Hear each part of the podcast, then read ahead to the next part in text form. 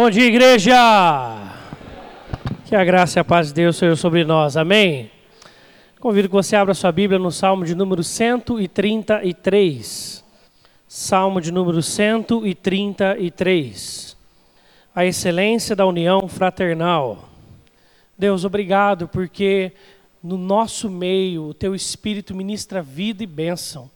E nós te agradecemos por poder fazer parte do teu povo e poder, Senhor Deus, ser alvo da tua graça. E diante das diversidades, nós encontramos a unidade no Espírito e podemos, Senhor Deus, regozijarmos e nos alegrarmos. Em nome de Cristo Jesus oramos. Amém. É, não poderíamos pensar em outra palavra para darmos nesta manhã, senão o Salmo 133. Não só porque, pelo que nós vamos fazer daqui a pouco, que é a Assembleia, né? mas haja vista aquilo que nós vivenciamos ontem. Quem esteve ontem na gincana aqui, levante uma de suas mãos. Legal, legal. Uma boa parte do pessoal aqui. A Mocidade organizou uma gincana que já vinha anunciando para a gente há um tempo, né? aproximadamente uns, umas três a quatro semanas. Até eu quis me aventurar demais, que foi exagerei um pouquinho ontem, mas tudo bem. Deixa que depois cuido disso. É, e aí, na, nas gincanas, nós tivemos várias brincadeiras, várias, várias diversões. Mas o que eu quero destacar foi pelo menos três aspectos da gincana ontem para as nossas vidas. O primeiro é, foi a diversidade das idades. Né? De fato, a mocidade cumpriu aquilo que havia nos prometido, que teria brincadeira para todo mundo e de todos os tamanhos, de todas as velocidades ou, ou jeitos de ser. Então isso é legal, porque é a ideia que é do próprio tema da mocidade esse ano, que é o que, que é o tema? Unidos na mi, unidos na missão, né? E esse é um tema para nós também. Ao passo que uma segunda questão que eu achei muito interessante foi ver um movimento que aconteceu ontem, parecido com aquele filme da Up Golper. Você já assistiu aquele filme Mudança de Hábito? Quem já assistiu aquele filme Mudança de Hábito? E aí a Up Golper começa a fazer uma música diferente dentro da igreja, e aí o pessoal de fora começa a ouvir, e começa a gostar e achar interessante, começa a aproximar. E foi muito interessante o que aconteceu ontem aqui.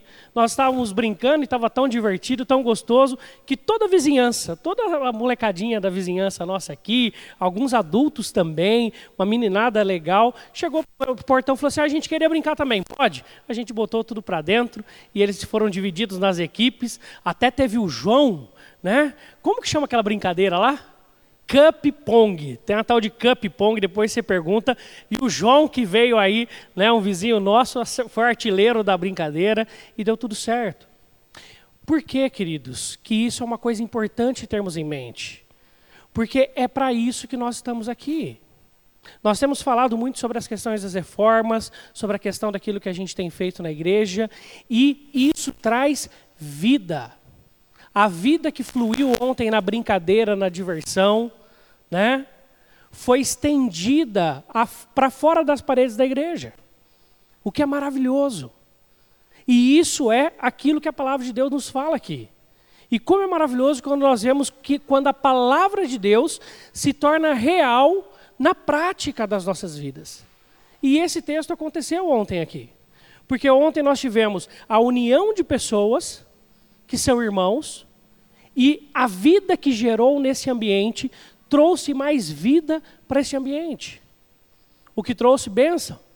É certo que era uma competição, né? Então todo mundo queria ganhar, e aí vai de um lado, vai de outro, uns acertam, outros erram. Tudo bem. Mas o movimento que traz vida está na comunhão. Por isso, uma terceira coisa que eu quero pensar com vocês é que ali ordena o Senhor a sua bênção e a vida para sempre.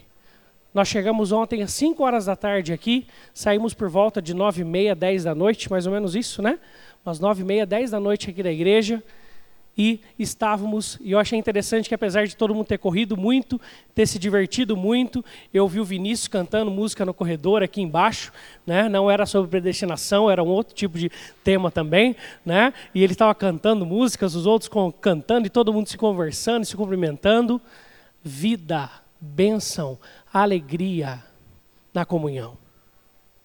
Por isso, quando a palavra de Deus ela fala, ela é fiel e ela se cumpre.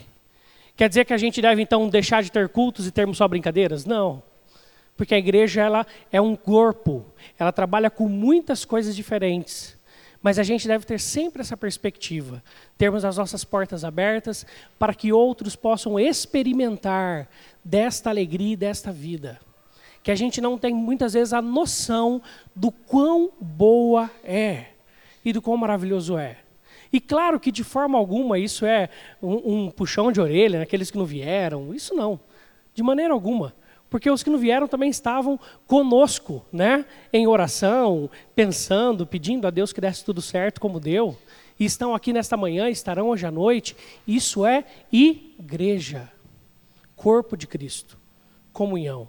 Ali ordena vida e bênção do Senhor. Por isso eu quero convidar você para ter um momento de oração. Nós hoje também estamos no outro momento do corpo de Cristo, a Assembleia, que nós possamos orar pedir que Deus nos abençoe, nos conduza, que o Espírito Santo esteja sobre nós nessa manhã mais uma vez.